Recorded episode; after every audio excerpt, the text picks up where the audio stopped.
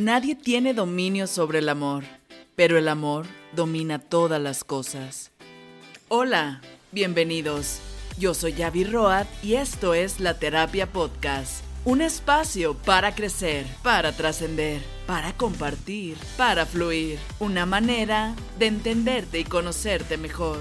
Un espacio seguro donde expresarse. Un lugar que te ayuda a ver la vida de una mejor manera. Un espacio de luz y amor. Un tiempo entre amigos. Un lugar donde te desconectas de todo para conectarte contigo. Un espacio para ti. Episodio 47. Hashtag La Maestría del Amor. La Terapia Podcast. Comenzamos. Este episodio es presentado por el libro Tu mejor versión de Avi Road, próximamente. En toda relación hay dos mitades. Tú eres una mitad y la otra mitad es tu hijo, tu padre, tu madre, tus amigos, tu pareja. Y solo tú eres responsable de tu parte.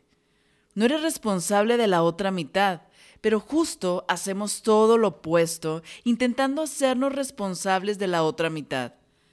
Imagina que estás jugando tenis y formaras un equipo con tu pareja. Nunca irían en contra el uno del otro, porque los dos tienen un mismo objetivo, son compañeros de juego. Si uno de los dos quiere empezar a controlar el juego, con el tiempo ya no vas a querer jugar con esa persona. Y hay que entender que tú y tu pareja son un equipo, juegan con un mismo objetivo, que es el bienestar de la relación, el bienestar común, no son rivales. Y esto no es una competencia. Para tener una buena y saludable relación, tienes que trabajar primero en ti mismo. El primer paso es la conciencia. Responsabilízate de tu mitad de la relación que eres tú. Cuando respetamos la otra mitad que no te corresponde a ti, sino a tu pareja, a tu amigo, a tu hijo, a tu madre, siempre habrá paz. Y además, tienes que ser consciente de que nadie más puede hacerte feliz y que la felicidad es el resultado del amor que emana de ti. Si le das tu felicidad a otra persona, siempre podrá llevársela con ella. Y como la felicidad proviene de tu interior y es el resultado de tu amor, solo tú eres responsable de ello. Jamás podemos responsabilizar a otra persona de nuestra propia felicidad. Ese es el error que la mayoría cometemos, pensar que nuestra felicidad es producida por nuestra pareja, que cuando encuentras a la persona ideal ya todo será felicidad y armonía, se acabarán los problemas y todo mágicamente será un cuento de hadas como desde niños nos enseñaban en las películas y no es así. Para que toda esa magia suceda, debes sanarte tú y estar bien contigo. Debes de amarte y aceptarte y ahí es donde se producirá la felicidad mágica.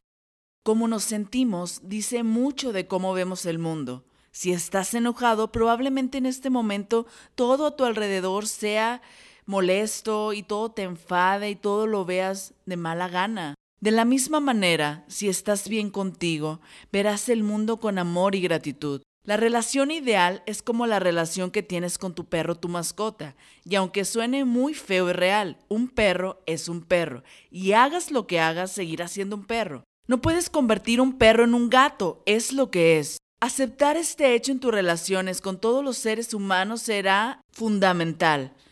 No es posible cambiar a las personas, o las amas tal como son o no las amas, o las aceptas como son o no las aceptas.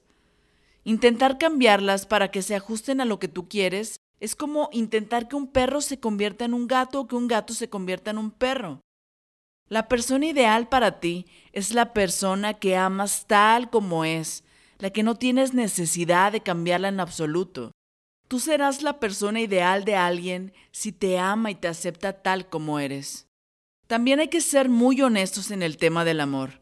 Y pongamos un ejemplo crudo pero simple.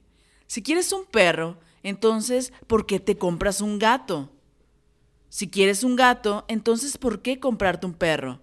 ¿Por qué fingir que alguien se ajusta a lo que quieres? No significa que no quieras a la persona, pero significa que también te amas a ti y tienes que hacer una lección. Imaginemos que te compras un gato, pero tú adoras a los perros. ¿Quieres que tu gato se comporte como un perro e intentas cambiar al gato porque nunca ladra? ¿Qué estás haciendo entonces con un gato? Búscate un perro. En primer lugar, tienes que saber qué es lo que quieres, cómo lo quieres, cuándo lo quieres. Tienes que saber exactamente cuáles son tus necesidades. Al no saber qué es lo que quieres, todo parece encajar bien contigo. Es como no tener un destino fijo al cual ir. Cualquier camino te servirá, porque no tienes claro tu destino, pero no te puedes quejar de que te llevó a algún lado en el que no quieres estar si tú no lo direccionaste hacia ahí. Cuando compras algo que no necesitas, seamos sinceros, probablemente se lo termine regalando a alguien o lo más seguro es que termine en la basura. Esto mismo ocurre con una relación.